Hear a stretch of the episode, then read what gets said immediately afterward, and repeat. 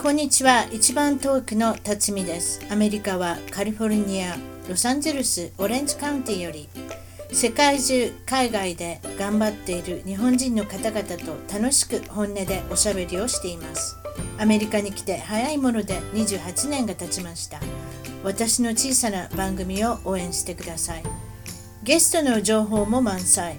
ホームページウェブサイトは一番トーク .com 一番トーク .com からお楽しみください。今回の海外お役立ち情報は国際結婚グローバルな結婚真剣に考えているあなた。でも英語が不安。ちょっと怖いけどオンラインを使って相手を探してみようかななんて考えていませんか？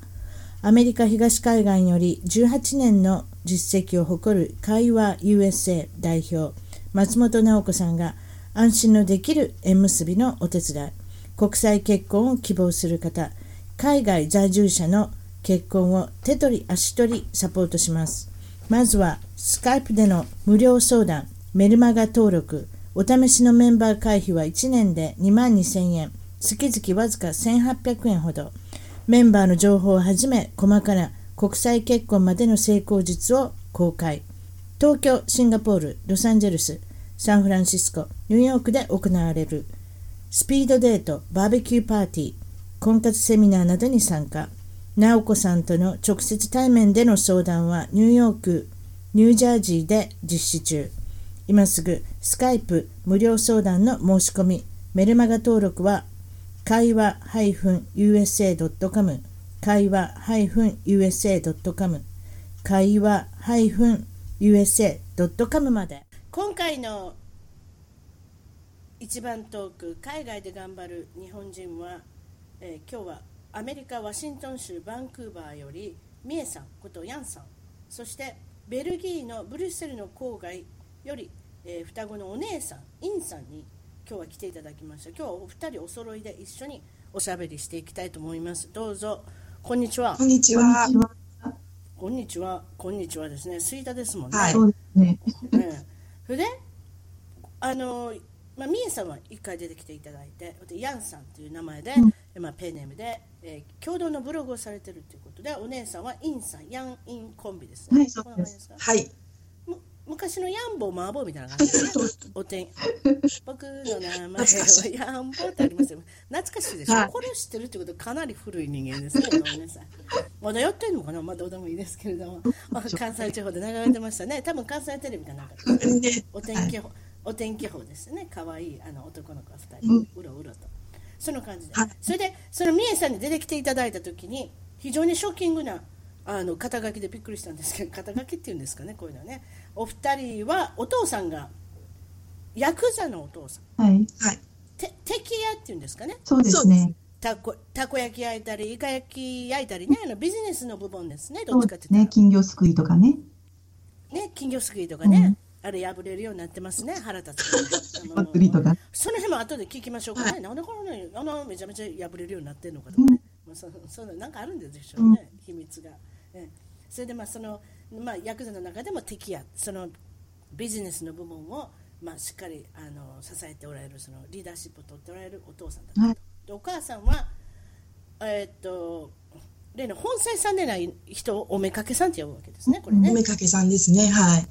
で第二夫人っていうんですかね、うん、ななんか、まあ、まあそんな感じですね。愛愛人になるんですか？これは、うん、めさんイコールそうですね。なんか二号さんとかって呼ばれますよね、よく。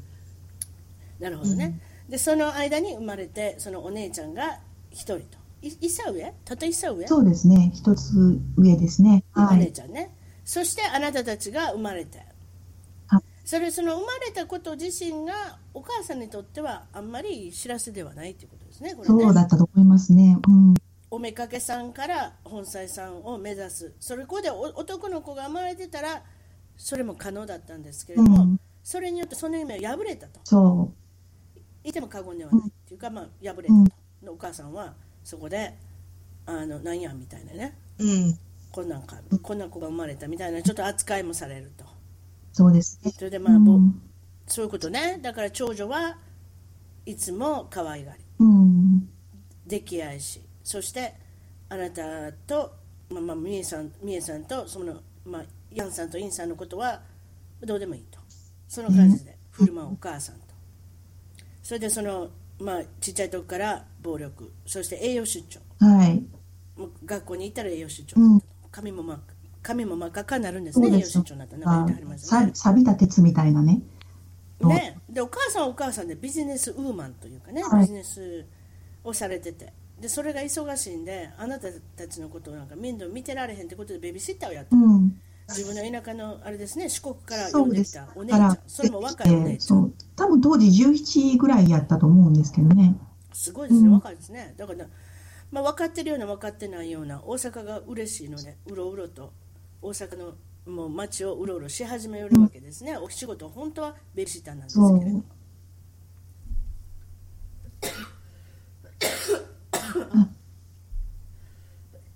ちょっとやばいですね。大丈夫ですか？えーここ省きますね。あごめんなさい、まあ、そんな感じで、はい。まあそのまあ監禁されてた日も数年あったと。はい。こんな感じですかねほんでまあおとお母さんも、まあ、それが分かっててもまあ何ともあんまり言わないうん。ですね。おばあちゃうんも、ん。お母さんが怖くてうん口に出せないうん。それでまたベビーシッターの方はベビーシッターさんの方はあんまりお世話もしない代わりにうん。あなたたちを監禁してここにおしっこすんのよって言っておまるくれてそうですね。うん。パンパンも置いといてと、パンの入ったあの、袋一つと、あとおまるとね、置いて、あの、日中どこかに出かけて、そうねはい。夕方になったら、こっそり窓から入ってくるみたいな。窓から入ってきたんですか、それそれでそうですねそれで、まあ、物がなくなり始めるとそなんか、まあ、そのベビーシッターさんが物を盗み始めるんですねでそこでお母さんが、う。うん。お母さんのものを盗み始めたから、うん。怒り狂ってクビにするとそうですね。うん。そんな感じですかね、はい。それでまあそんなここんなでまあまあ半分子育てしてるようなしてないような生活がずっと続いて、うん。そそれであなたたちの半生っていうのは同じ学校にも行ってるし、はい。最後の専門学校も同じ学校。そうですね。2年間。ね。そんな感じですかね、でインさんは今どこ住んでおられるんです？あの、私は今、あの、ベルギーのそのブリュッセルの郊外なんですけど、ブリュッセルからバスだと40分ぐらい行ったところに住んでるんですけど、あの、周りもなんか森とか野原、もう自然いっぱいのところで、なんかそのブリュッセルと雰囲気が全く違う、180度違うようなところに住んでるんですけど、あそうなんですか、はいほんならちょっと片田舎って感じですねブリュッセルからねね、うん、もううの前に馬いますしね。ねまあ、ブリュッセル首都なんでその辺は栄えてるんだと思うんですけれどもそうですかそんなところでなんと国際結婚もされてそうです、そうです。そのみえさんもそのヤンさんも国際結婚国際結婚。はい。インさんも国際結婚そう、でこれまた別に2人で合わせてるわけじゃない。別に双子だから何でも一緒のことしなきゃいけないわけじゃないけれども これそのあなたたち再婚されてるわけじゃないですか。再婚のご再婚の相手がまあ2人とも外国人そうです。はい。はい。なんと離婚届を出した日が同じなんですって？そうそう。そう。そうなんです。でで2人は知らなかったっておっしゃった。それちょっと説明して 何なんですか？え、えっ、とですね、あの、市役所に行ったんですよ。離婚届ままずどっちが言った私が行ったんですね。うん。うんうんそしたら、あ、違う、あの、姉の方が行ったんですよ。姉の方が、はいはいお姉ちゃん院の方が行って、それで、私、それ知らなくて、行ったんですよ、後から。妹さんが後を追うようにして行ったわ行ったけです。か？うん。そしたらなんか、やたらとね、その市役所の、その係の人が、戸籍のね、うん係の人が、やたらとこうう、じろじろ、こう、不思議そうな顔して見るんですよね。だって一卵性ですもんうね、ん。なんか狐につままれたみたいじゃない？ですか同じ人間がまた帰ってきてそうです。何の用やねんっていうねそう俺離婚届出したやないかと。また出しに来たんかそう。でもやっぱり言わないけどね、日本人の人が言わないね、ね多分ね。、うんなんかじじろじろ見るだけで、でうん。一応まああのほら戸籍謄本出すので戸籍謄本というか名前出すので、あの本人とあ、まあ、違うっていうのは分か分かるんでしょうね。分かったんでしょうね。うん。そのまままあ受理はしてくれたんですけど、うん。うん、最後までなんかこうじろじろ見ててで後からになってあのいや実は私も今日何時頃に朝方に行ったんよみたいな話を聞いて姉から。だからだったんだって、うん、だからじろじろ見られたわけですそうじろ見るはずやわ。うん。まあ後でね書類見たら名前が違うから、あそういうことかそうそうそうわかりますけれども分からないですよね。初め見ただけではなんでなんでこんなことになってんのかな。同じ顔の人が来たやっていうね。うん、そうそう。なんかそんなおかしな日だったでしょうね。そのあの書類のあの手続きを取った人ね、そうですか。それでもうインさんお姉さんの方には、まあベルえーベルギーは今ご主人とですけれども、はい。日本にはもうお孫さんがいられるそうですね。おられるとい。そんな感じですか、はい。日本日本で、まあ、1回目の結婚された時は比較的20代のまだ若い時ですね多分ね。もうあなた、えーはい、20そそんなにお年じゃないのにもうお孫さんって。はね、い、あの20代で3人子供を産んだんで、産み終えたんで、おそれはすごい、はい。少子化少子化に協力してますね。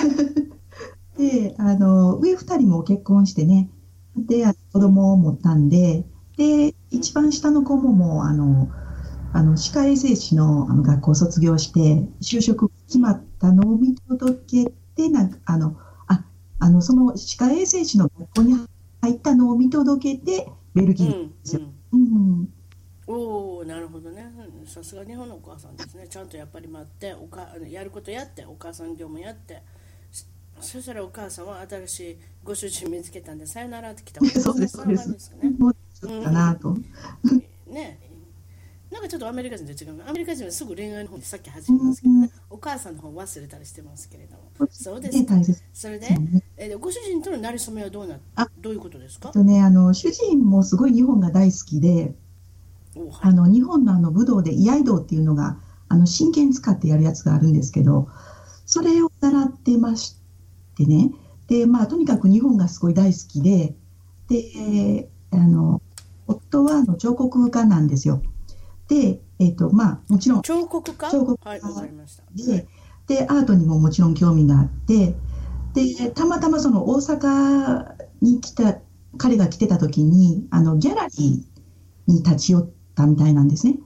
で、私もあの、その仕事の帰りに、あギャラリー、そのギャラリーに立ち寄って、でそこで、あの、会ったんですよ、初めて。その人そこのアーティストはい。彫刻のアーティストがご主人。はい。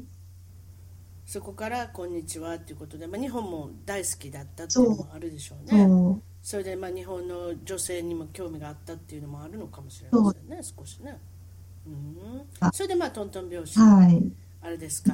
まあそのベルギもう離れー1年ぐらいでですけど、1年間ぐらい毎日のようにそのメールのやり取りとかをして、スカイプで話したりとかして、うんそうですね。今は楽なのがあります。スカイプというただのものがありますそうね。お顔も見てうん。ちゃんとおしゃべりができてそんな感じですか。うん。それで今度はそのさてベルギーに来ました、はい、まあ、でもさてベルギーに来ました。それで、まあ、永住権の申請をねそう。ここでうん普通は大体しますよね、皆さんね。しますよね。であなたも同じようにはい申請をして。申請して、大体あなんと？の1年ぐらいしたら取れるんですね。で、あの、大体そんなもんですね。審査がありますからね。で、審査して、で、あの、まあ、えっ、と、その市役所の方からね、あの、あの、はが、あの、はがきが来るんですよ。あの、あのねちょちょっといいです、うん。その審査するときなんか質問とかされませんでした？本当にあなたは奥さんだ奥さんかなっていうような変わったこと言われませんでした？そんなことないというよりも、あの、いっぱい書類を、あの、例えば、その結婚証明書であったりとか、あの、収おー証夫の収入証証明書であったりとか、うん。あ住所がわかる、現住所がわかるものだったりとか、まあ、とにかくその書類を全部その集めて、うん。持って行ってファのこうファイリングをお願いするだけなんですね。あそういうことなんはい。おで、あの、当時ゲントっていうあの町に住んでたんですけど、そのゲントっていうその町から、あのブリュッセルその本局までその書類がこう送られて、そのブリュッセルであの審査されるんですよ。ううん。ん、で、大体あのその永住権が取れるまでに1年間ぐらい、まあ、かかるんですけれども、で取れました？そう。どどうなったんですか？それでなんか来たんですね？とにかくその役所からや手紙が。うちが来た。でなんて書いたなんて書いてあったんですほんで、あ、これでやっとこさ、1年待って、うん。やっとこさ、その永住権が取れる、うんまあ、取りに来てくださいっていう書類やと、手紙やと思ってたんですね。でも実際は、あの、うん。まあ、国外退去命令、それもすごいな。うん、もうなんでそんな風1に週間以内に日本に帰れっていう、な何週間？1週間。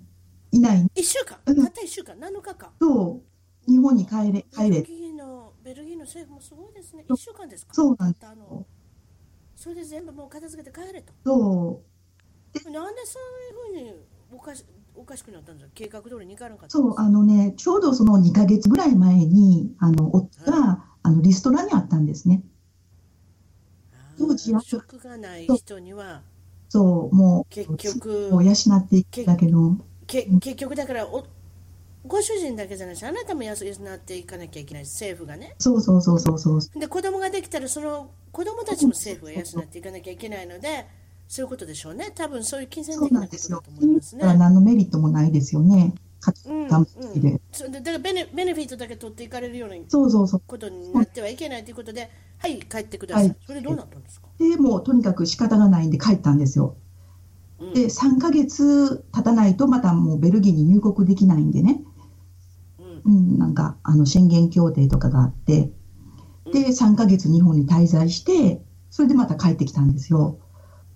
で、帰って。一からまたうん。ID のその永住権の申請を始めないといけなくて、うん。でも夫っていつその職が見つかるかもわからないからね、もうこうなったらもう自分で何とか取るしかないと。そそれで、あの、職を探して会社に、お姉さんは、まあ、そういう永住権が、うん、あのササポートするところですか？それとも、うん、どどういうこと？そういう、まあ、永住権を取るようなその書類をサポートするようなその会社を見つけたってことですか？あ、いえいえ、あの、それはもう通常のその市役所行って、あの、まあ、もう、もう一回新しく、その、最初から、その、工程を始めただけなんですけど、とにかくその収入がないと、その、と取れないんで、永住権取れないんで、とりあえずはとりね。あえずもう仕事を見つけるのが先と思って、夫を当てにしててもいつ仕事見つかるかわからないし、確かにアーティストって難しいですね。いい時悪い時は悪いっていうね。そうです。まあ女優さん俳優さんみたいな感じそうなんでですいい時はいい悪い時は悪いね。低収入があるわけではないので、確かうん。で、あの、国にしてみたら低収入が、あの、ある。で、1ヶ月に1500ユーロだったかな。なんか、それ以上の低収入が毎月あるっていうのが証明できなかったら、あの、取れなかったんですよ。に。そそれ1500で日本円でいくらぐらいですか？えーと、日本円でやったら、今、多分1ユーロが120円ぐらいだと思うんですけど、が1500だから、どれぐらいですかね。私、数字が ?10 万円、13万円ぐらいですか？わからない。まあ、ちょっと私もちょっとあれなんです不安になりますけれども。多分1そうですか。万、17万、18万ぐらいかな。17、8万ですか、そんな感じですか、うんはい、わかりました。だから、そうですか。そう、働きさえ、それでまあ、うん、とりあえず見つかったんですかね？はい。あの、運よくまあ日系企業が見つかって、ああ、よかったですね。ちょうどね、どっちでも使える。あ、それそれであれです。お姉さんは英語ができるんでしょ？私で、何、何語ができるあんですか？私はあの英語だけですけど、オランダ語ちょっとできる程度ですね。おオランダ語、それで日系の企業に働働かれた時は役に立ちました？英語もオランダ語あそうですね。もうほとんどもう日本語と日系企業なんで、日本語と英語があればなんとかいけるんですけど、あの、同僚たちが、あの、えっと、オランダ語を話す人とフランス語を話す人たちなんですね。ベルギーっていうのは2つの言葉を皆さん使い分けてるわけですねそれじゃあオラオランダ語圏っていうんですか、はい。フフランス語圏みたいな感じがなんか地区によってあるそうんなんですかですよ。大体、あやそうなんです。分かれてるんですよ。オランダ語圏と、あの、フランス語圏と、あとあのドイツとの国境に近いところはあのドイツ語を話すっていう。かけたらオランダ語、フランス語なんですけど、もうドイツ語はちょっとだけなんですけど。だから複数の言葉を喋るわけですね、その辺の人はね。うん、そうですか。うん、それでそのヨーロッパにおられてて、その他の言葉を喋る人も移民もいっぱいいるでしょ？そう、移民もいますね。もうブリュッセルとかでバス乗ってたら、なんかあのアフリカから来た人は自国語で喋りますし、あトルコとかね、あのスペインとか。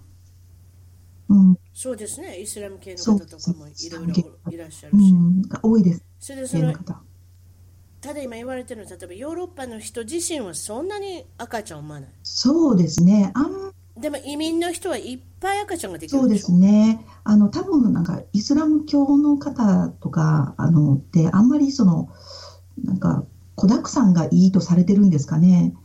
うん。だと思いますね、まあまあ昔からのあれなんじゃないですか、目を増やせやというそうそうするとその宗教の人がいっぱい増えるわけですから、ね、単純に考えても一番早いですよね、うん、そういった意味ではね。どこの宗教でもそうじゃないですか、梅を増やせやっていうのが一番早いんじゃないですか？うん、去年ちょっと私あのインターネットで読んだニュースによるとあの新生児、去年あの生まれてきたその子どもたち赤ちゃんたちの半分がもうイスラム教のあの子供たちみたいですね。ベルギー、うん、もう半半半分も、うん、あだからそのヨーロッパっていうのは比較的やっぱイメージ的にね、うん、少子化っていうのもやっぱ日本みたいな感じで少子化で悩んでるしおじいちゃんおばあちゃんばっかりになってきたし、でそこに移民の人がいっぱい赤ちゃんを産んでってことになるとそれは人口増えますよね。それはそれなりにまた問題が出てくるし例えば言葉の問題だとかあの通じ合えないとかね、例えばおっしゃったそのフランス語オランダ語、うん、一つの国でさえも2つの言葉があるわけですから全くできない人たちで連絡コミュニケーションがお互いにできなかったりするっていうこともあるでしょそうですねやっぱり。ベルギー人同士でも、うん、ありますね。英語はできるんですかみんな？みんな英語は大抵できますね。あの、うん、英語は大抵そうそうそう。あの大抵もう若い人だったらもうほとんどもうみんなできるね、ネイティブ並みにできますね。うん。なるほど、はい。あとやっぱりヨーロッパ今あの国境があるようなないようなねフリーパスみたいなのがあるじゃないですか、うん、そうですね。それも全然やっぱり歴史的にね変えてしまったっていうのもありますよね。今まではすごく小さな国じゃないですかヨーロッパ自身はみんな。はい。一つ。なんかもう車で3時間ぐらい走ったら今3つの国越えたよとか、ね、そうそうそうあんなザラです。アメリカの方が考えられない。3時間走ってもテキサス抜けれ抜けれませんから、カリカリフォルニアも 3時間飛ばしてもまだカリフォルニアですからね、そういった意味では、もう本当ヨーロッパとアメリカ、まあ、特にまあアメリカは全然違う,、違うと思いますね。そうですか。それで、はい、まあお二人はずっと反省、ほとんどのその学校時代っていうのは一緒に在籍、同じ学校に在籍されてたっていうことです。そうです。そのお姉さんの方はその中でおっしゃってた影板と呼ばれてた。これそれあの私これ説明する影板と思い 私だけじゃなくて、まあ、妹も2人揃って影板って呼ばれてたんですけど。2人ともですか？いつもセットいつもセットで影の番長だったんですか？その説明してください。あの中学の頃ってあの中学校の時とガラッと性格が変わってものすごくあの明るくてあのはっちゃけた性格になったんですよ。なぜかわからないんですけど。はいはい、であの通ってた中国って結構あの真面目なグループ真面目な生徒たちのグループとあのいわゆるそのヤンキーとか言われてた不良グループと真っ二つに分かれてたんですね。で私と妹はあの、まあ、真面目な方のグループに入ってたんですけど所属してたんですけどでもあの不良グループとかそのヤンキーのグループっていうのがあの全然怖くなかったんですよ。みんなすごい怖がってたんですけどもう顔もなんか目も合わさへんみたいなね。で、たむろってるところには絶対近か近づかないみたいな。遠回りしてでも教室に戻る。目が目がたらドキッとそうそう、怖い、怖い言うてね。でも私らも全然怖くなかったんで、というのはそのヤンキーのグループのあのリーダーの番長をやってた子が、あの私たちの保育園時代からのまあ言ったら幼なじみやったんですね。近所に住んでたんですよ。でずっとちっちゃい頃から一緒に育ってきたんで、うん、家族ぐるみで育ってきたんで、もう全然怖くなくって。それもあるけど私ちょっと言うていいです、やっぱやっぱりそのお二方の双子のお父さん怖いんじゃないですか？皆さん。あ、それもあるね。ね。うん、それもただってもしもしこの双子泣かしたらいいなってあのおっちゃんが出てくるんでね。あのヤクザのおっちゃんが出てくるんでそうですね。お母さんだけでも怖い。のにさらにお父さんが出てきて怖いうんじゃないですか、うんだからやっぱりちょっとなんか穏便に計らうみたいななんかかそういうとこあるじゃもしれない。ないですか、うん。うん、私もそれちらっと思ってもちろんその幼馴染だうんからね、うん。なんかそういうのがあるのかもしれませんけれどもね、うん。うん。確かに。今は威張ってますけれども、うん。そのヤンキーの兄ちゃん買ってね小さい時は普通の幼稚園児、ね。保育園児だそうったわけそうそうですよそう。ねえ、恥ずかしいところもいっぱいこう、見てますし。うんうんうんまあそこでそういった人とコミュニケートができるから影の番長って言われて影番って呼ばそうれたんですかね。ですね。うんうんううんうんちょうどいいじゃないですか真面目グループにいながらそのねちょっと悪い人ともそんなに、うんあの揉め事もないようにそうですね、問題を起こさずに、うんまあ、あのいけるっていう、まあ、どっちもいいところ持ってるじゃないですか。それで、一つこの、うん、どういいぞ。子いい子らばっかりやったんですよ。素直というか、うんまっすぐというかうんうんうん。まあ、勉強自体はできんかったかもわからんけど、なんか人間的にね、頭いいなと思いましたね、なんか。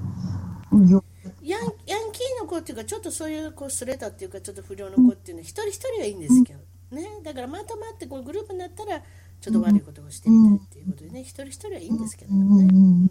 まあそんなまあそういうのはつきもんですね学校にね、学校が荒れてたってことはないんですか？特にそのめちゃめちゃ出てました。中学校があ れでめちゃめちゃ荒れその荒れ具合言ってください、どん何がどう荒れてあの、たんですか？もうあんまりもう生徒たちが悪いんで、その不良グループたちがね、うん。あの、先生が続かないんですよ、怖がって。で、あの、はあ。のあ、教頭も最終的には辞めてしまって、あの、京都もやめてしまったの？怖いから殴られるから。校長がもう4、4教科、5教科掛け持ちして、あの校長先生が校か普通は校長室で何にもやることなしにぼーっと座ってる校長先生が、4か四教科も教えるの。そうそう、4、5教科ね、あの、常に何でもござれ。クラスからクラス、まあしまいには体育も教えてたかもしれませんね。ほっといたら。そうそう、クラスからクラスへともう駆けずり回っててね。だからもう、毎日半、まあ、6時間授業があるとするじゃないですか。6時間あったらもうその半分3時間とかな。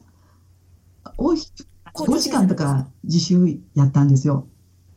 あ自習、それひどいなその自習とかっていうのね。かつ、プリントも何にもない自習っていう。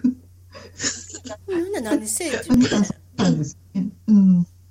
運動遊んでたその時携帯その時けみんなその時携帯あって携帯とかやってたんやろな、まあ多分そうやと思う。そうですか、だから、まあ、義務教育やけれどもお、そうですか、半分ぐらいしか義務教育を受けてませんね。教育してないと思います その半分の義務教育は校長先生から教わったっていうね。はあ、そんな学校だったんですか？それその学校の中でもちろん IQ テストっていうことね、皆さんあの受けない。受けられる機会があったと思うんですけれども、なんとその IQ テストのお話してくれ何か再テストを常に常にというか、まあ、再テストを受けるんですね。これどういうどういう IQ テストが終わった後で、いつもあの私と妹だけ職員室に呼ばれて、もう一回受けろ。なんか間違いがあるんかもしれんって。なんかあの IQ のその数値が高かったらしいんですね。で、高いだけじゃなくて、その、その IQ テストの中にもいろんなそのジャンルがあって、あの数値能力と空間能力を測る、あのそのテストのがあまりにも差がありすぎたみたいなんですよ。数値能力はものすごく低いのに、空間能力はものすごく逆に高いみたいな。で、その差がちょっとこう、なんか不安っていうか、ちょっとなんかこう、性格的に問題があるんじゃないかみたいな感じで、あのもう一回再検査って、毎回のようにちょっと言われて、で再検査やっても結局結果は一一緒やからね。うん。うんうんうんうんそうなんですよ。それでそのさ今おっしゃったその算数系統数学系う統がん。とにかく不得意だった、そう、そうなんですよ。それもお二人ともなんですねそれはお姉さんも妹さそんもどちらも二人ともです。というかね、一もななんででしょうねどういったことで、ねえなんか例えばあの1、2ってあるじゃないですか。1より2の方が大きいっていうのはまあ常識ですけれども、あの私たちは1と2が一緒なんですよ。2の方が大きいとかいうふうに捉えれないんですね。うん。うん単純に考えたら、まあうん1が2つあって、1が2倍になって2になるじゃないですか。だから2の方が確実に大きいはずなんだけれども、あの私たちの感覚からしてみたら、1も2も3も4も5もみんな一緒なんですよ。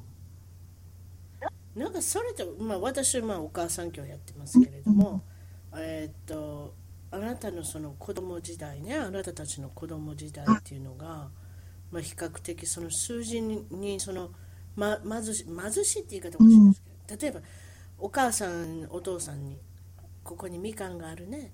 みかん今いくつある?」これ2つ加えたら3つになるね。ってもう目の前でなんかいろんな数のことをいろいろ教えてあげたりするじゃないですか、小さい時に。ね、あれなんて呼ぶの？犬が1匹やね。2匹やね、うん1つ引いてみようか2つ足してみようか、何かそういったデモンストレーションというかそういったことが絶対あのああると思うんですよね。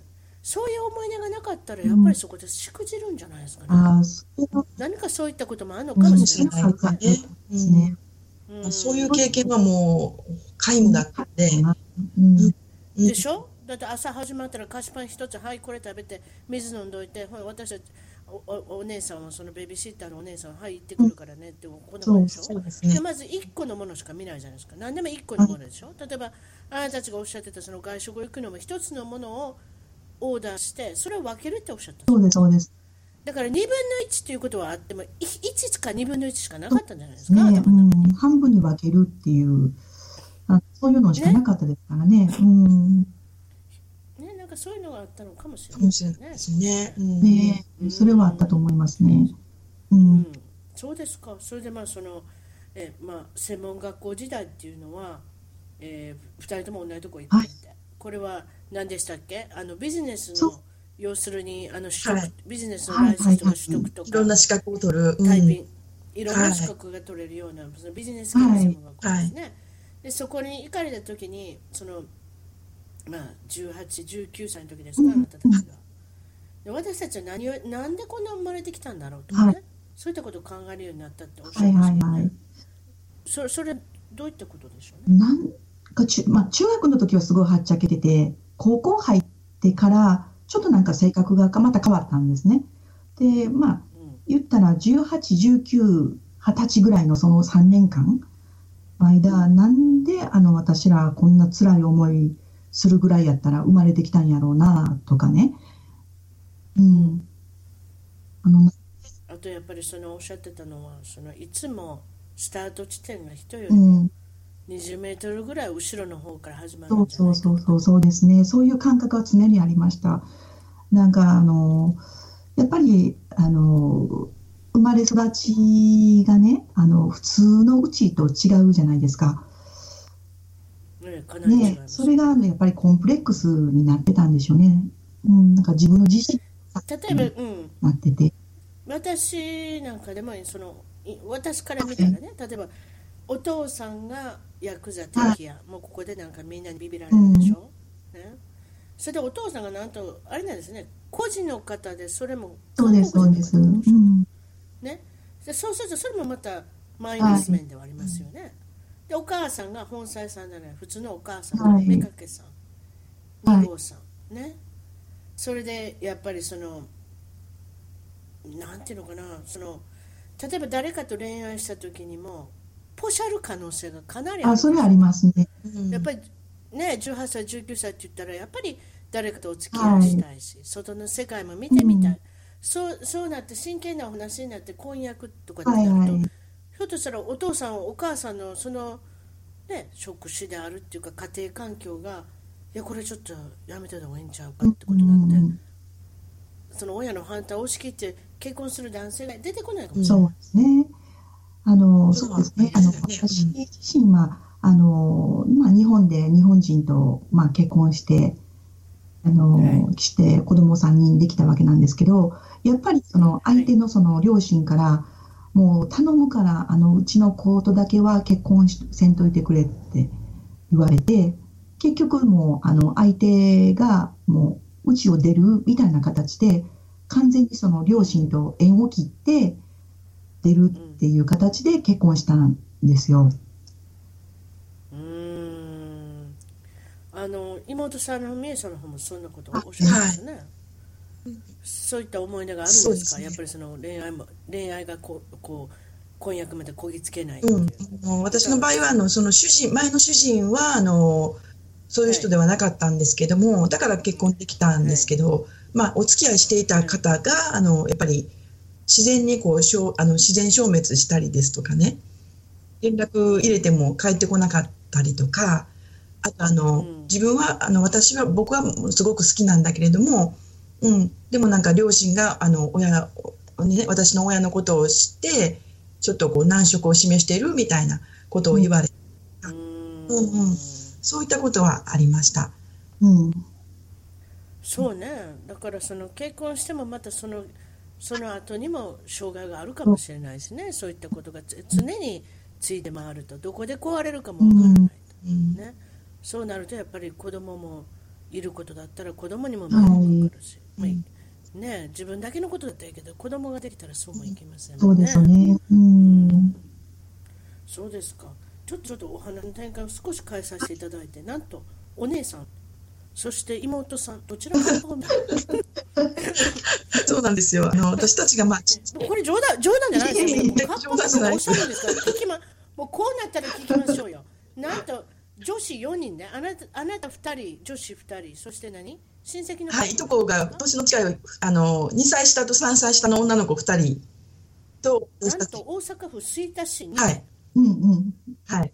教えてください、その様子。であの親もね私たちそれぞれの親がその夜店っていうんですか？あのお祭りの夜に露店を出してたのでうん当時あの私たち4人でこうお留守番してたんですね。親が帰ってくるまで。それであの、まあ、9時ぐらいだったと思うんですけど、まあ、夜も暮れてきてあの、まあ、退屈やなってことで地区のねあの駄菓子屋さんにあの行ってみようかって話になったんですよ。でももう閉まってるかもしれへんけどもひょっとしたら空いてるかもしれへんな言ってうんそれであのその駄菓子屋さんに行くのにあの近くにまあ神社があるんですけどもその神社の境内を突きって言ったらねあの近道なんですよ。そういうのありますね、近道っていうのは、ね。で夜もちょっとこう、ね、老けてきた来てたんでと怖さもあって、うん早いこと行こう言って、うんそのあの境内をね突き突きるルートを取ったんですよ。それでとりあえず駄菓子屋さんを目指してね、怖いですけど行きましょう。ははいい。それで歩いてたんですよね。そしたらまあ境内の中なので、まあ、昔もあってあの街灯みたいなものがないんですよ。真っ暗、ほとんど真っ暗で、なんか裸で裸電球がちょっとポッとついてるぐらいで、うん。で、あのそのまあでもお月様が出てたので、まあその月明かりにも頼り頼りながら歩いてたんですよね。うんそしたらなんかね、あの横にあのえっとね池があるんですよ。そこの神社の中。うん。そのはい池はい。の中に、あの、人が立ってたんですよね。池のところに。人が立ってたんですよ。人が。あの人の影が見えたんです。うん。うんそれで、あ、あんなとこに人いてるって思いながら、ちょっと横目で見ながら足早に通り過ぎようとしたんですけど、やっぱりみんな見てるんですよね、気になって。私たちもそうだし、いとこもそうだし。そしたらね、その人が、人というには、なんか長細いんですよ。なんか、ひょろっとしてるというか、うん。わかるわかる。人間じゃないうん形をしてるんですね。そうなん体つきが。ですようんはい。もうなんか、それであなたは後ろの背中を見てるわけですか？いや正面だと思います。あ、あなたたちの正面見てるの、んその人たちの。その人のそうそう。ええ正面向いて立ってたんですよ。うん。うん。で色も何もわからないでしょ？顔もわかうん、らない。わからへん。あの、真っ黒ですよ。うん。だけど、なんか、人間っぽくないなっていうのは分かって、はい。それで私たち、うんなんやろなんやろなと思いながら、ちょっとずつ近づいていったんですよね、そこに。うん。ふわふわと。うんうん。うん。だから人にしても、なんかね、そんな時間に、そんなとこ立ってるっていうのおかしいじゃないですか。ぼーっと。うん。うん。だから何かなと思いながら、ちょっとずつこう、あの、近づいていったんですね。そしたら、なんか、あの、指が結構長くて、なんかこういうふうに指をだらーんとしてたんですけど、うん？指をだらーんとしてたんですけど、あの、指の、指の間に、なんていうんですか、あの水かきっていうんですか、あの、うん、あの、あれが見えたんですよ。いいわゆるカッパじゃないですか？それは。違うんですそうそう、そう、そうでしょ？でね、あの、体も、なんかね、テラテラテラテラ光ってるんですよ。水に濡れたように。よ、よ、よ、それだけ怖ない。やっぱ女子ですね。うん女の子いや、だから、そ、それ気づいたらよかったこれ。男子や、男子やったら逃げてかもますしれないでもね、そ興味あっ瞬てどんどん近づく。そしてもっと見てみよう。あ、ヒレがそう。そう。水かきがあるもう人間じゃないって分かったんで、もうそれで怖くなって、だからね、い。いとこの一人が、どっちかだか忘れてるんですけど、どっちって、あの、カッパやーって叫んだんですよね。うん。それで私たちも、わ、カッパやーっていうことがもうストンと入ってきて、で、わーって逃げて、うちに、うちまで逃げて帰ってきて。うん。なんか色とか見えたんですか？な、な、なん、でも暗いから見えへんもんね、色がね。で、後ろからなんか月お月様の光が当たってるみたいな感じやったんで、あはい、川はもう真っ黒影、影だけみたいな。でも、あじゃあ、お、お、男っぽいとか女っぽいとか、そんなもん？わからへん、わからへん。あの、輪郭だけがちょっとなんか水に濡れたようにテラテラテラテラ光ってるよ、いやいやいやいや、そう。見えたんですけど、その池に住んでたのかな？ねどういう、多分住んでたんでしょうね。そうですね。ってかいうことなんかそこの、それ、それ、あ、あなたたちはちっちゃいじゃないですか、はいはい子供だから。そのカッパ自体はどれぐらい背あったんでしょうね？今から考え。うん、でも結構小柄な人ぐらい、多分100、わかんないですけどね、ちっちゃかったから。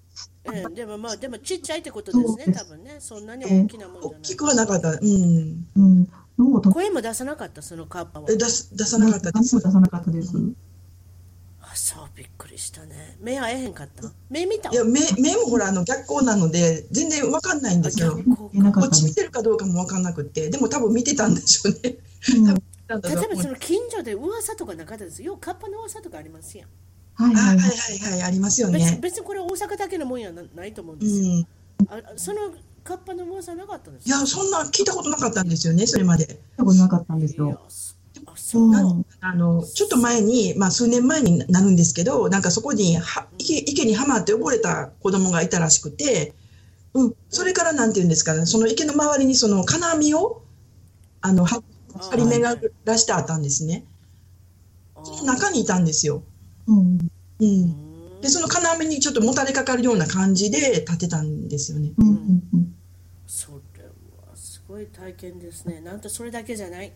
お姉さんが、今度はお姉さんだけ。はいこれね、妹さん見てない。お姉さんが宇宙人を、そそうなんですよ、これが。れも大阪のそれぞれのそうそうそう歩道橋で、歩道橋ってありますうんね、結、構ありますね。あの普通の横断歩道がな横断横断横断歩道がなくて、はい。まあ、歩道橋になってて、はい向こう側に渡そうそうるってやつ、です、ね。向こうだけに、あの向こうのね。なんとそそこで見たんです。はいはい。あの友達、その時二十歳だったんですけど、ちょうど、あの友達と映画見に行こうことになって、で、映画見終わって、あの、その JR の大阪まで帰るときにね、あの、曽根崎新地のあの通りを、あの、うん、曽根崎、曽根崎警察の前のあの通りを、こう、あの JR の方向に向かって歩いてたんですよ。そしたら、あのそのおっしゃってたね、あの、その歩道橋があって、で、うん。その辺りから、ちょっとなこう斜め、斜め、斜め上の方向からね、なんか頭にこう入ってきたんですね。で、言葉でもないし、なんか、なんと形容していいかわからないんですけども、テレパシーみたいなものですよね。ああ、なるほどね。よく言われますもんね。言葉は使わずにテレパシーで、ですね。まあ、コミュニケートするっていうね。なんか入ってきたんですね。で、思わずその入ってきた方向をふっとこう見上げたら、うん。あの、その人が、あの、その、その歩道橋のちょうど真ん中あたりの、その欄干に、こう、腕を、両腕を組んでかけるようにして立ってたんです。うん、で、あの、私がその見上げた瞬間に、まあ、目があったんですけど、そ目がうん、目があった瞬間に、こう、手を振ってきたんですよ。なんか、こんにちは、みたいな感じで。うんう。ん。でも、あの、その瞬間にものすごい怖なってね、もうすごい鳥肌立って、これはもうあかん、もうやばいって思ったんですね。で、友達の手引っ張って、うわーって、もう JR のその大阪駅の方向に向かって走り出したんですよ。友達は見えて友達見えてへんって言ってました。うんで、おったやろうって言う。で、何がって、そのあの歩道橋の真ん中あたりに、あの、なんか変な人おったんや、宇宙人みたいな。で、その、えおれへんかったと思う。見てへん急に走り出すからもうびっくりしたわ、言うて、まあ終わったんですけど、で、でそれがもう人間じゃないかって思ったかっていうとね、あの、うん。なんか、格好はシャツにスラックスみたいな普通の、まあ、人間みたいに装ってるんですけど、顔だけが、あの、あの犬神家の一族っていう昔映画とかドラマ、ありましたね石坂浩二さんがやってましたね金田一耕助。あの中に出てきたあのスケキヨみたいにね、う んすごかったです。ねスケキョ白くてなんか覚えて。のますよ青いてる彦で。やってくださいのっぺりしてね、あーおいってひらがなで書いて なんか目と鼻と口だけポカッと開いてるみたいな、シワもなくて、なんかつるっとしててね、で、髪の毛もないし、そうそう。で、もうこれ普通の人間と違うわ。でもいわゆるその宇宙人のあれに似てますね。やっぱり皆さんが想像する、よく見るその絵なんかで見るじゃないですか、宇宙人の顔はこうだったっていう。なんかそれに似たような感じがせんでもないですもんね。ねえ、うん。うん、で、それでびっくりしたでしょ？もうびっくりして、びっくりしたっていうもう、もうすごい怖くてね、なんすごい怖さを感じたんですよ。何が怖いってだってもう一人ですよカッパの時みんな見えたからね。怖いのも4人で分ければいういじゃないですか。今度は怖い思い出を分けれないじゃないですか。もうもうその手引いてるあのお友達と。そということはお姉さんだけに何何かまたあるかもしれない。そしてまた何かあったんですね。同じ宇宙人う、が。そう。で、一年、再出現したんですね。そうなんですよ。一年後に、あの、ちょうどその当時付き合ってた、あの、彼がいて、で、その彼の両親に会いに行こうっていうのでね、和歌山まで行ったんですよ。で、その近くに、その実家、彼の実家の近くに、あの、当時ちょっと流行り出してきた、あの、巨大迷路ってよく遊園地とかありましたねそういうのねあります。で、それがねうん、あの、公園にできてたんですよ。大きな公園に。で、もう誰でも、まあ、無無料でっていうか、あの、普通に入って行って遊ぶ、遊べたんですね。で、はい私と彼が、あ、まあ、入ってみようかっていうことになって、入って遊んでたんですよ。でも途中でもう道も、もう迷路やしね、別れになってもうて、うんでも飽きてきたし、あの、もう、もう出ようかっていう話になって、あれ飽きるそう、わ飽き、飽きるんですよ。で、道でうまいことできたらいいけどできへんかったらねそう。もうぶつかるしな。そうそう。どうなんかもう一生一生帰られへんのになって。もうくるしなな。イライラしてくくれてくるし。で、で、ああれ、あれってね、あの、出口分かるように、あの、いろんなところに、あの、なんていうかな、物見、物見台みたいなね、ちょっとなんか木で組んであるような、あの、ログハウスみたいなね、あなんかそういうのが立ってるんですよ。そこを上に通ってね、あの、上から見たら、こう、出口分かるじゃないですか。はいで、そのうちの一つに登って、ちょっと上から見て、で、出口探そうかっていうことになって、で、すぐ近くのその物見台っていうかを見上げたときに、そこの欄干にまた腕組んでかけて、その宇宙人がさっきのうん。同じ、それだけの宇宙人がまたそこにいたんですか？同じの同じのが。で、目が合った瞬間にまた手振ってきたんですよ。こんにちは、みたいな感じで。いやー怖っほんで？で、また同じようにね、すごい鳥肌立って、怖っと思って、で、また彼の手掴んで走ったんですよ。むちゃまくちゃに。た同じまた同じリアクションそう逃げるしかないもそう。そしたら、まあ、うまいこと、まあ、出口見つかって、で、う彼びっくりしたなんで急にそう走り出したのかと思った彼、なんでな、どうしたんって言って、でも、あの、彼になん、なんでか知らないですけど、友達と違って、彼にはちょっと言えなかったんですよ。宇宙人おったやろ。うーんなんか男性ですねなんか嫌われ男性って現実的じゃないですかあんまり宇宙人とか UFO とかあんまりお化け見るとかあんまり信じないじゃないですか。ねそれもあって、えだからひょっとしたらそういうのもあったのかもしれませんね、それ以来そのということで好かれたんでしょうかねあなた。なんなんで出てくるんでしょう？ええなんお姉さんもわからないんですけど、でも UFO とかにその宇宙人とかに詳しい友人にちょっと聞いたらね、その当時どうなの1980年代ってあのいろんな宇宙人があの地球に来てたらしいんですよ。何？うん、タイプの。で、悪い宇宙人もいたら、いい宇宙人もいたらしいんですけど、悪い宇宙人、ちょっといいのもいいけど、悪いって何をするんですか？悪いっていうのは結局もう地球を侵略して、あの人間をコントロールして、うん、あ、人間をコントロールすそう、あの侵略する目的でもう来てたらしいんですけど、一方でいい宇宙人っていうのは、あの地球に地球人に、まあ、人間たちに自分たちの持ってる知恵っていうのを与えて、る。ううんん、あの地球の発展とかね、あの進展にあの、まあ、協力するみたいな。それはそうですか。80年代。私には何もなかったですそうですか。みえさんも何かありました？なんかみなんか随分80年代は宇宙人のがいっぱい来たってすけど、ね夢夢はね、よく見てたんですよ。宇宙。自分自身が宇宙人なんですよ。その夢の中では。夢の中であなたが宇宙人。はい、で、その星に行くんですよね。その地球とは別の。うんうん。でそれで、その夢の話を、まあ、あの、私の友達にしてたところに、うん、その友達はもう、その時、あの、サイキックの人だったんですけども、もうもう亡くなられていないんですけども、うんその人がね、あの、その夢と同じことを話し出したんですよ。え？うん。そういうこともあるんですね。それで、え、で、あの、どうしてその星のこと知ってるの？って、私が夢で見ただけなのに、その人も同じことを話し出すので、ななんで？っていうふうに聞いたら、あの、実はね、あの、このせいではなくて、前のせいで、その星に住んでたことがあるって言って、私とそのサイキックの人がね、一緒に住んでたんだよって。うん。だから、夢ではなくて、もう、あの、幽体離脱して、その星に入ってるんだよって、うん、ういう話ね、言ってくれたってことうん、だったんですよ。うん。そうう、ん、そうですか。うん。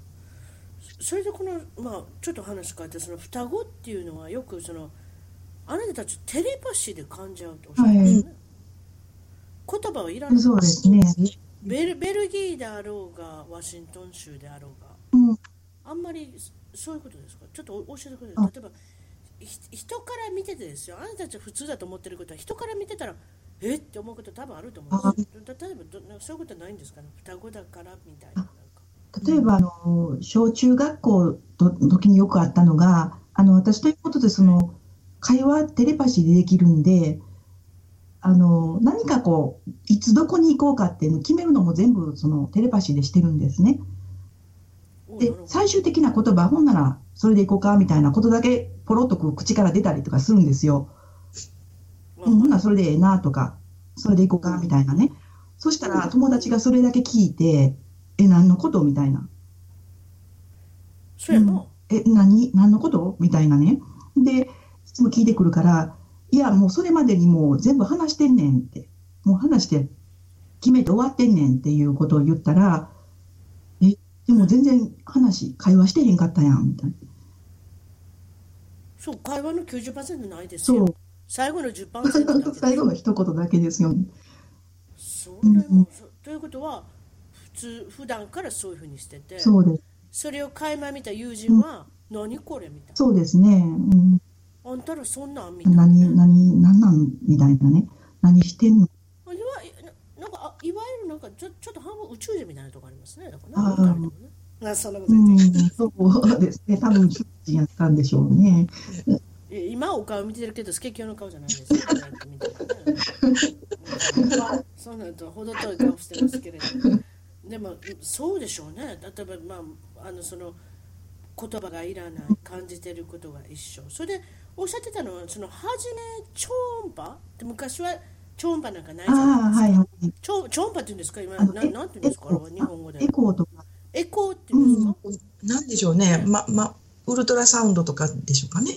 こっちでウルトラサウンドですね、結局その 3D 的に画像で見れる、うんだからあこの人は双子だよとかってね比較的早いところ分かるんですあ最近は、うん。ね、でもあなたのたちのまあ時代は芯をね聴診器を当ててそうそうそう。そうですね。はい。2つあれば双子うんね、まあ、3つあるってことないですね3つあれば3つがまあそれは多いんですけれども、でもまあ一つだったら一一人ごとそういうことになるんですけどなんとあなたたちは一つしか神話聞こえなか聞こえなかおったそうってだったみたいです。うん。全く一緒だったってことですかね神話はうん。さってたのか、それとも一人だったのかもしれないですしね、そのそれかその医者がボケてたか？あいや そうです。あそうそれもまた珍しいね、まあ、そういうふうに考えましょう。でも神音が一つだったっていうのは全くそこで音がその神音が一緒だったのかも。それすごいですね、だからね、ね、あの、お、おお産婆さんというか産院で産んだらしいんですけど、はい。なんかあの、その先生がね、あの、取り上げて、一人目の赤ちゃんを取り上げたときに、あ、まだもう一人いてるわ、言って。うん、びっくりしたみたいなんですよ。う。うん。一卵性だからやっぱりあの同じ卵の中にいるっていうことは同じ柵っていうかねそのなななんていうんですか日本語で。この胎盤っていうのは何なんですかあん中にいるんでしょ、はいはい、まあ、ということで蹴り合いながら押し合いながら揉め揉めてるかどうか知らないですけど、そういうことだから全てを感じてるわけですもんね。お腹の中そうですね、うんうんうんうん、そうですよね。うん。あら。まあ、それはすごいですね、まあ、そうやってその今遠距離に離れておられるけうれども、んうんうん。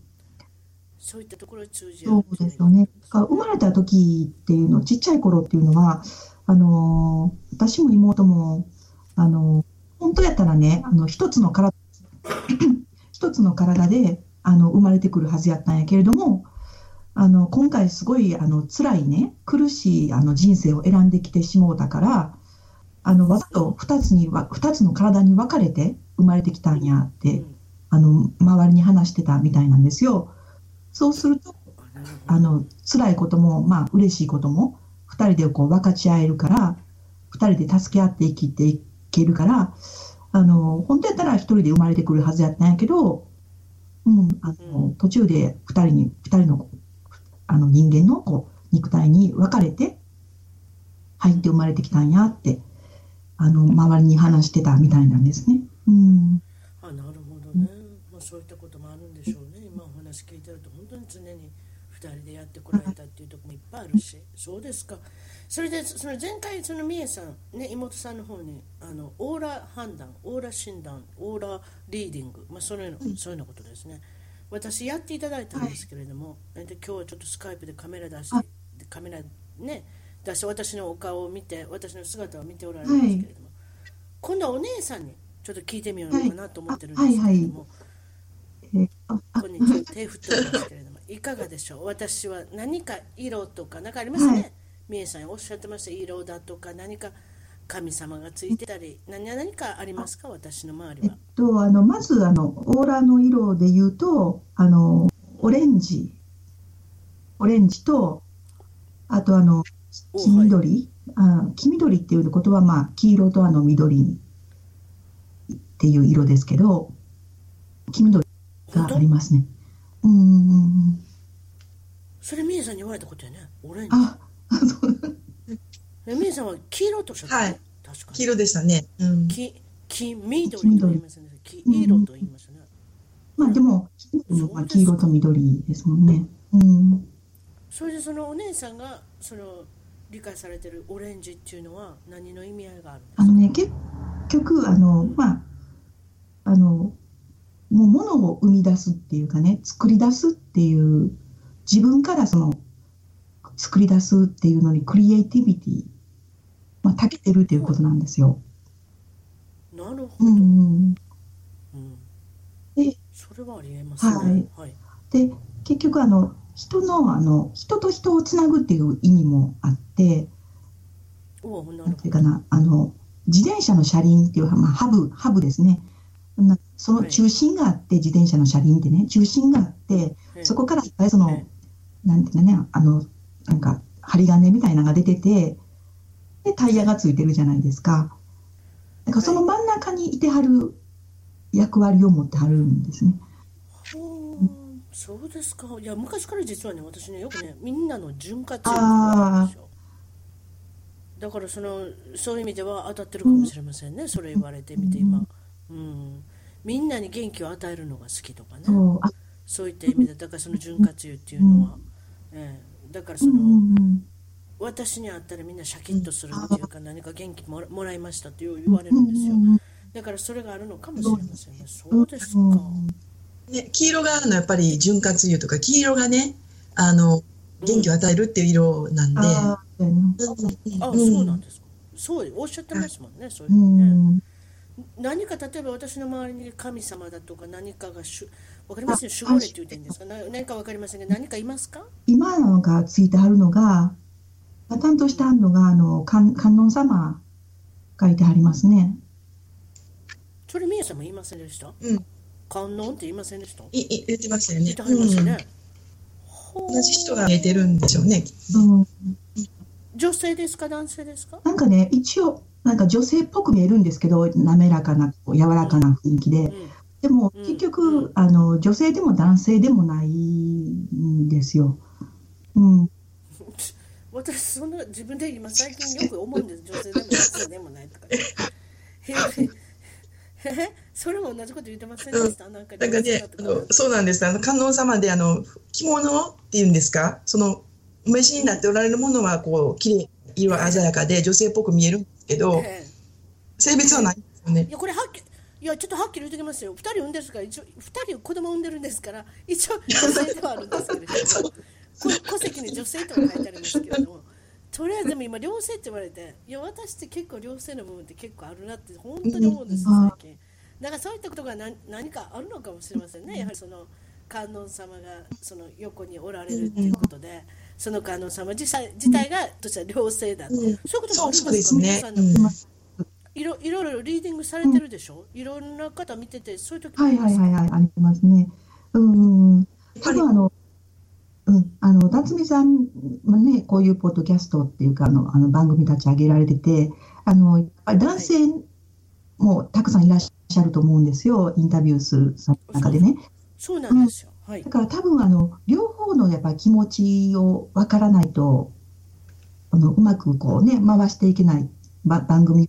確かにコミュニケートするにはそうですね。男性の方も分かりながら、うん女性の方も分かりながらしなきゃいけないですもんね。それでその観音様が、その男性の、まあ、エネルギーっていうかもう持っていらっしゃる、いらっしゃるので、あの、それで助けてくださってるんだと思うんですよね、辰巳さんのそのだ、あ、なるほどね。いや、私ね、おしゃべりするのはね、男性でも女性でもどっちでも楽あしいん、ですよ。うん。うんうんそれが苦手な人もいますもんね、そういえばね、どちらかに苦手っていう人も、それがないので、まあ、もちろん、まあ、今、ポッドキャストやってるのちょうどいいんですけれどもね、それで、例えばこれから起こりうることとか、何か将来とか、近い将来、遠い将来、何か見えますか、私みたはい。いで。、あのーさっきもちょっとあの申し上げたんですけど、あのハブル的なね、人のあのうん人と人をつなぐみたいなあのお目を持っていらっしゃると感じるんですよ。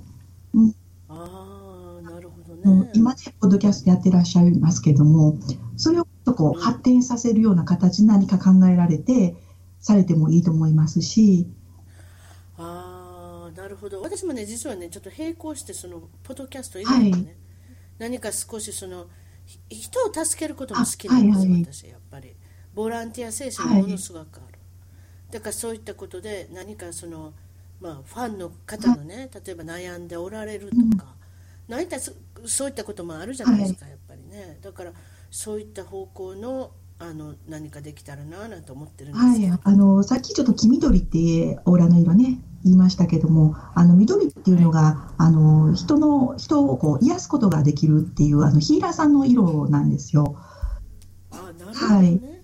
だからあのボランティアとかね、うん、なんか人をなんかかか相談役っていうかカウンセラー的なことをするとかあはいお悩み相談はい。はいはいではないですけれども、わかりますわかります。今私実はそういうことも考うえてます、ん、そうですか？めでもまあそういうふうになっていくとはい、楽しいですね、そうですか。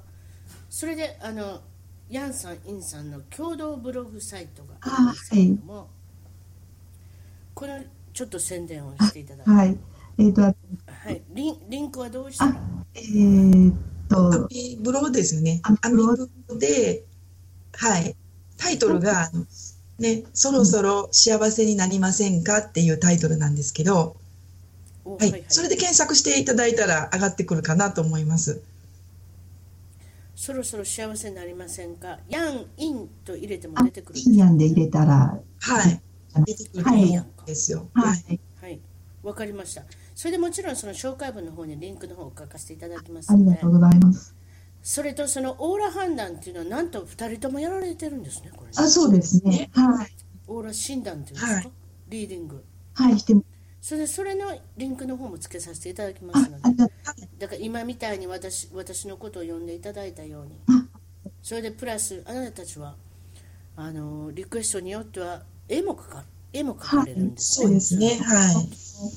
オーラの色を描くチャネリングアートっていうのと、あとあの、はい、ね。ヒーリングアートっていうのを描か例えば全世界スカイプでつないでますので、はい最近はい。そうですね。そういったことでカメラを使って、まあ、LINE もそうですけれども、カメラを使ってそのあの、まあ、クライアントの方が来たら、はい。絵も描けるしお顔も見れるしそうですね。そういったリーディングが、まあ、あのオンラインでも可能になりましたっていうことで、はい。まあ、そういった紹介文の方にあのリンクの方また載せさせていただきますので、はい。また時間があのありましたらあの出演の方またしていただいたらとはい、思います。ありがとうございます。ありがとうございます。それまでにまた宇宙人もなんか見てるかもしれない。そんなことないです。わかりました。はい。そんな感じです、失礼しあります。がとうございまありがとうござしたいました。失礼します。